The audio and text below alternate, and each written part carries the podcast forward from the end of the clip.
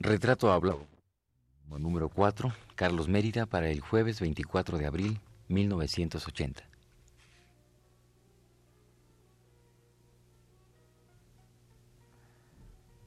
Radio UNAM presenta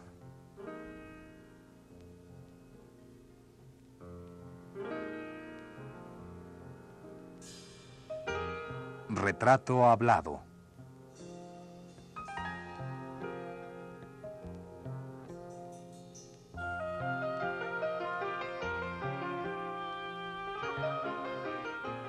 Un reportaje a cargo de Elvira García. Carlos Mérida.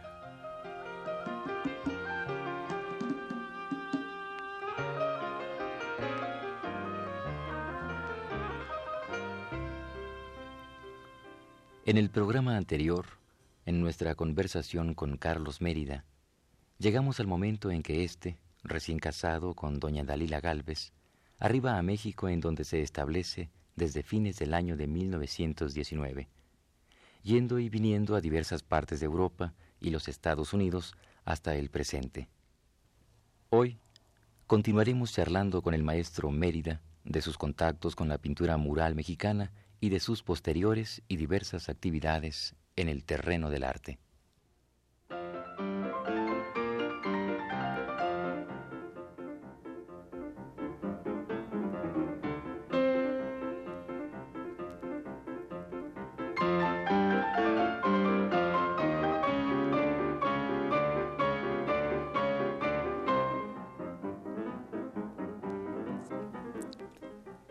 Paralela a la vasta obra pictórica de Carlos Mérida, ha surgido una amplísima serie de ensayos críticos creados por la pluma de brillantes escritores y especialistas en artes plásticas. En esta ocasión, hemos elegido algunos párrafos del ensayo escrito por Paul Westheim que acompaña el catálogo de presentación editado por el Instituto Nacional de Bellas Artes para la exposición retrospectiva con motivo del 70 aniversario de Carlos Mérida exposición que tuvo lugar en el Museo de Arte Moderno de noviembre de 1961 a enero de 1962. En algunos de sus párrafos, el ensayo dice así.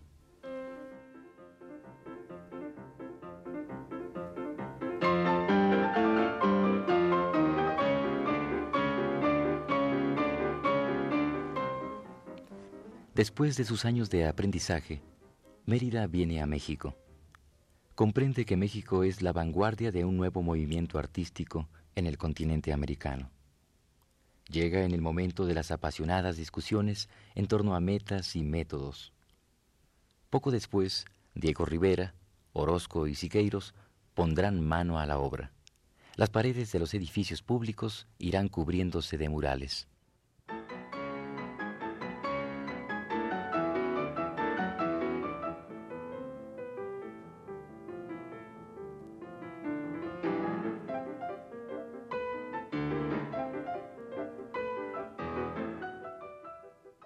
Juzgando a distancia toda esta iniciativa de Vasconcelos de pintar paredes y de pintar...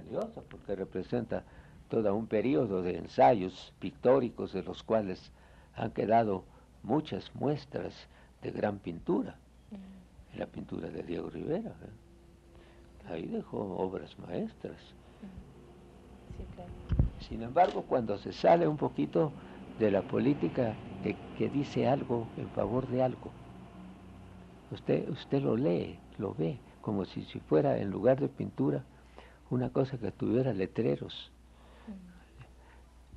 Mm. Había un letrero por ahí que dice, los ricos solo pensando cómo le harán su dinero para que siga doblando. Es, es, es, un, es un ataque contra el capitalismo. Y la pintura no tiene ese papel, sino habla por su propia calidad sus propias imágenes. Esta es la diferencia.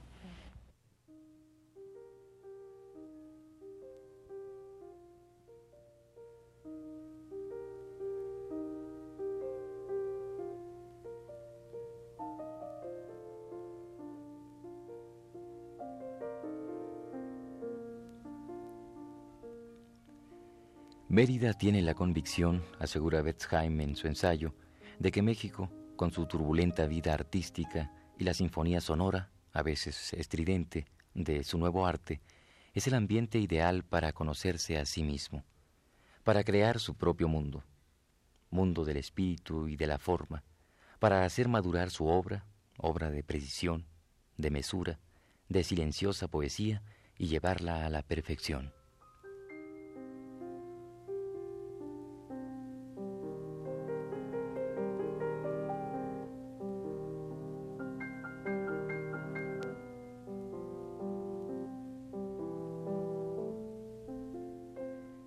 El mundo se le revela como vivencia interna.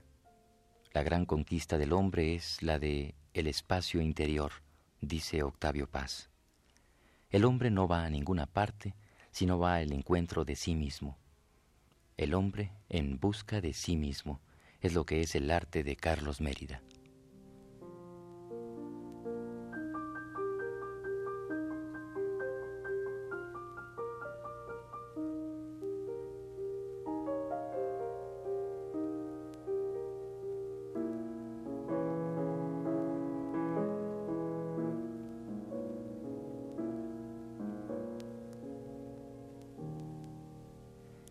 La energía que alienta en él es la imaginación poética que desde tiempos inmemoriales ayuda al ser humano a elevarse por encima del aterrador vacío de una existencia efímera.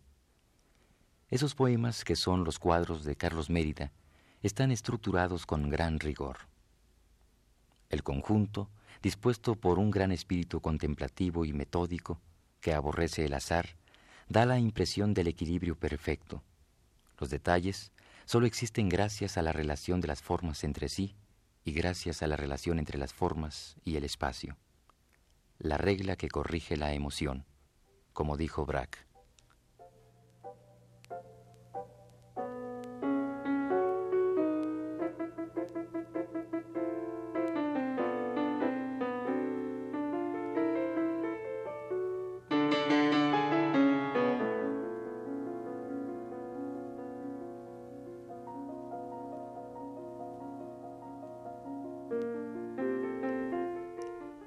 En contraposición de los muchos ensayos críticos sobre la obra de Mérida, se puede afirmar que no hay un libro sobre la biografía de este gran pintor.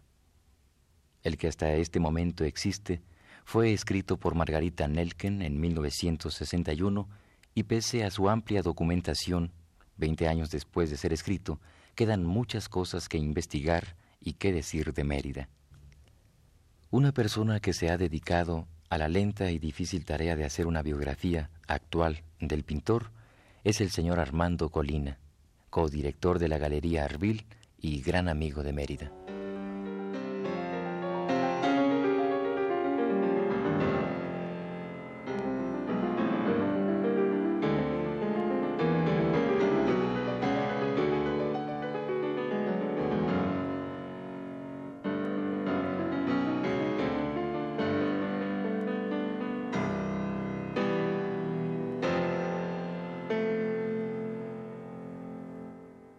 Señor Armando Colina, según tengo entendido, usted prepara un libro sobre la vida y la obra del señor Carlos Mérida. Yo quisiera saber qué fue lo que le motivó a hacer este libro.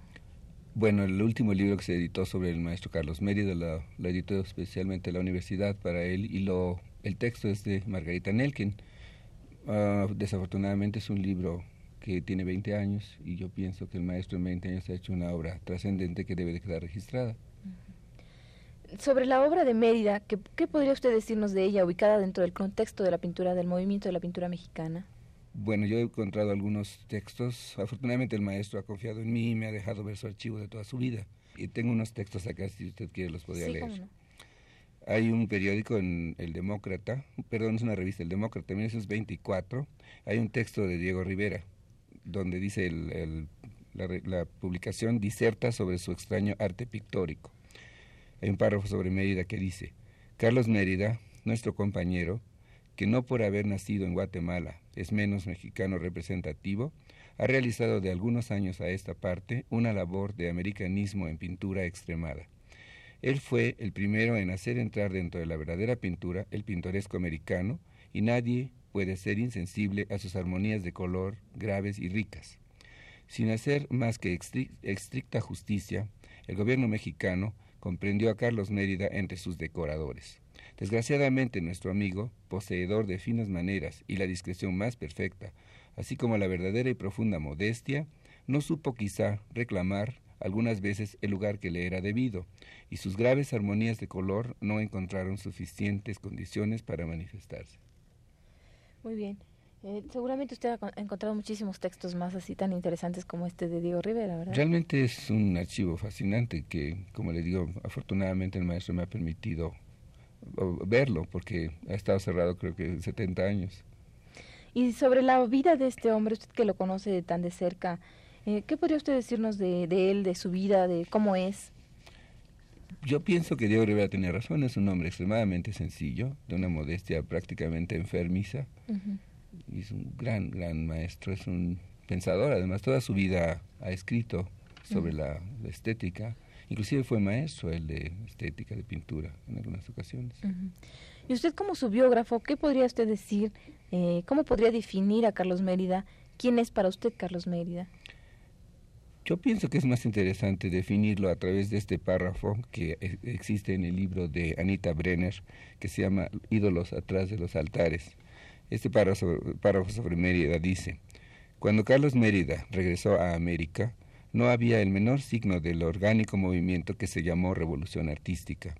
En 1920, Mérida exhibió una serie de pinturas en la Academia Nacional de Bellas Artes de México.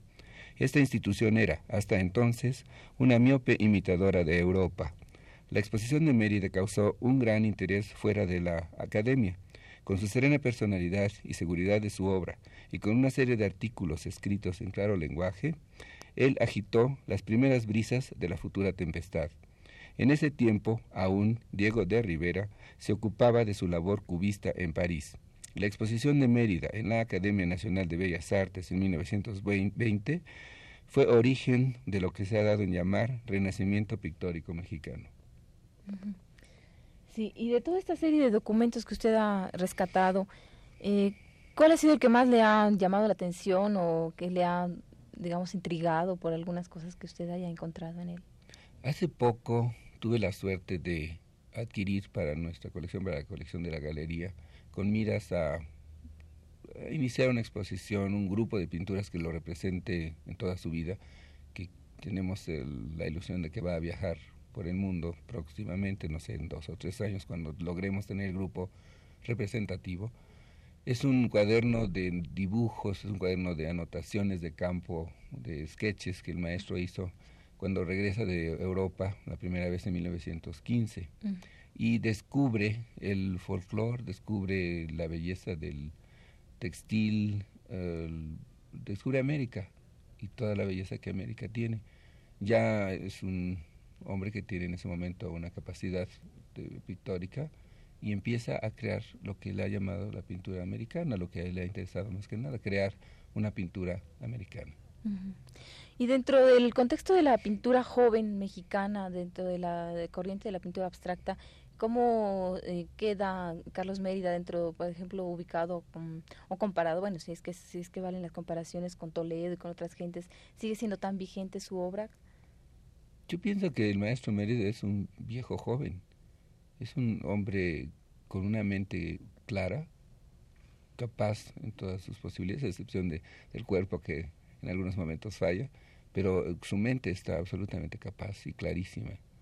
Y es un hombre que, como dije, siempre ha tenido intereses de búsqueda, de descubrimiento de nuevas posibilidades, es un hombre creativo 100%, es un disciplinado que trabaja diariamente, siempre en búsqueda de nuevas posibilidades estéticas. Hablando ya de este libro, para finalizar la entrevista, eh, ¿cuál ha sido lo más difícil para usted de integrar en este libro? No sé si habrá alguna dificultad de encontrar datos o no sé, algunas cosas que usted le hayan. Bueno, 70 años de labor no es fácil. Estamos tratando, a través de su archivo, por lo menos de tener una idea de las épocas, ¿no? Donde se movió él en toda su vida, porque ha sido un hombre muy inquieto, ha viajado muchísimo y aparte repetido viajes, por ejemplo, a, París. Yo tengo registrado el primero de 1910, después el de 1900 los 22 más o menos, pero hay una serie de entradas y salidas que es casi imposible. Y claro, a su edad a veces es un poco difícil recordar todo.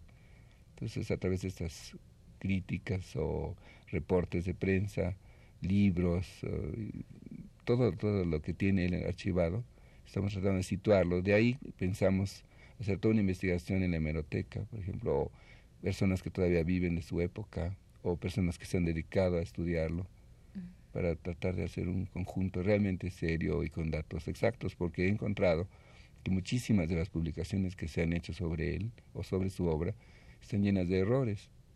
No, no sé exactamente qué sucedió, pero no coinciden, ¿no? A veces nació en 1991, a veces nació en 1993.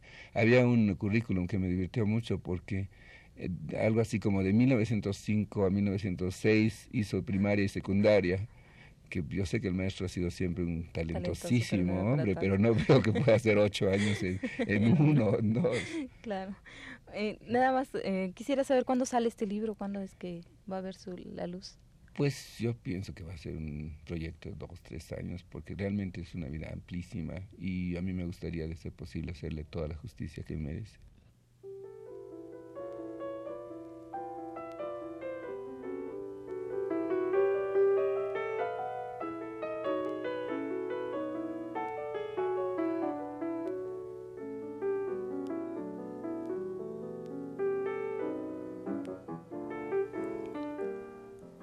Para finalizar nuestro programa, leeremos un párrafo más del amplio ensayo de Westheim, en el cual éste dice que las superficies de Mérida se despliegan conforme a un ritmo homogéneo. En la mayoría de los casos es un ritmo, también el colorido, que con el tiempo se simplifica, quisiéramos decir, se arquitectoniza cada vez más. En las obras de los últimos años dominan cuatro colores, un rojo apagado, amarillo, negro y blanco. Pintura de dos tonos, como se expresa él, matizada por contrastes de texturas. Las siluetas están nítidamente delimitadas, el dibujo se destaca con fuerza sobre el color sin matizar del fondo. Como en el arte del México antiguo, en el meandro serpentino de Xochicalco, en el friso de los tigres y águilas de la pirámide de Tula, en el mural El Paraíso Terrenal, de Teotihuacán Tepantitla, la repetición de figuras idénticas e idénticos elementos formales permiten al artista transmutar su vivencia visionaria en realidad plástica. Mi trabajo no se apoya en nada extraño a la más íntima naturaleza de la pintura, la forma y el color.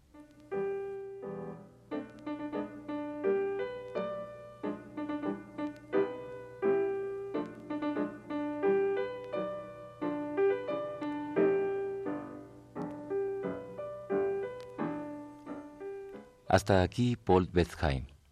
Pero antes de cerrar este programa, dejaremos que Armando Colina lea uno de los muchos textos que él ha encontrado sobre la obra de Mérida.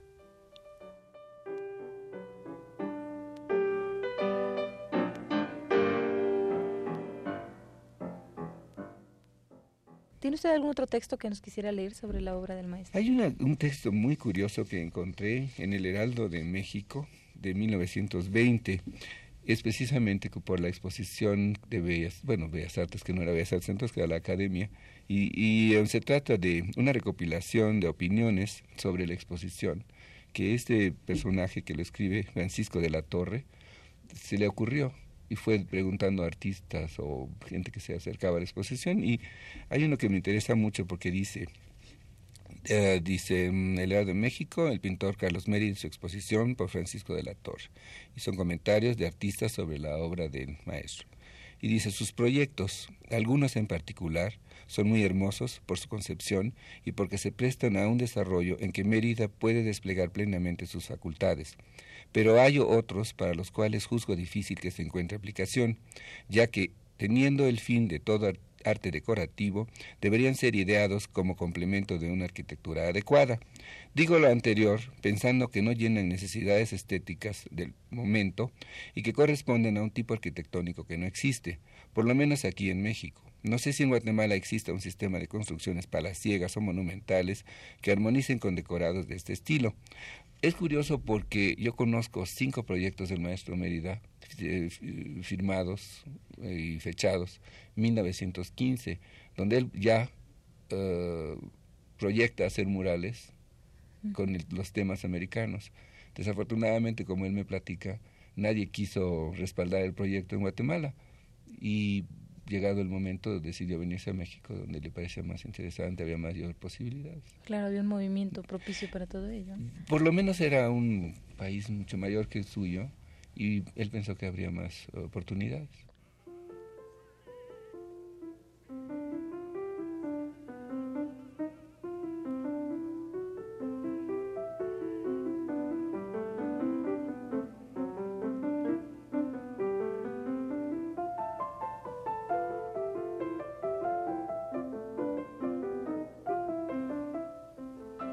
Esta fue la cuarta parte del programa sobre Carlos Mérida.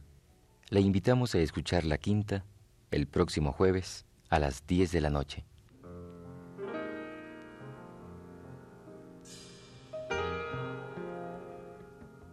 Radio UNAM presentó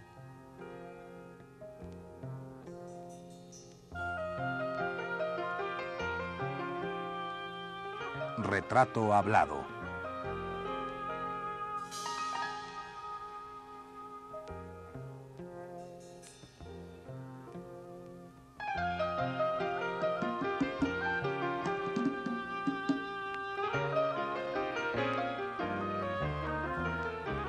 Reportaje a cargo de Elvira García.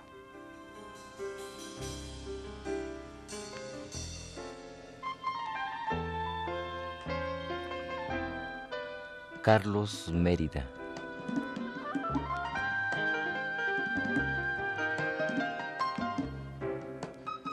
Conducción técnica de Manuel Garro en la voz de Fernando Betancourt.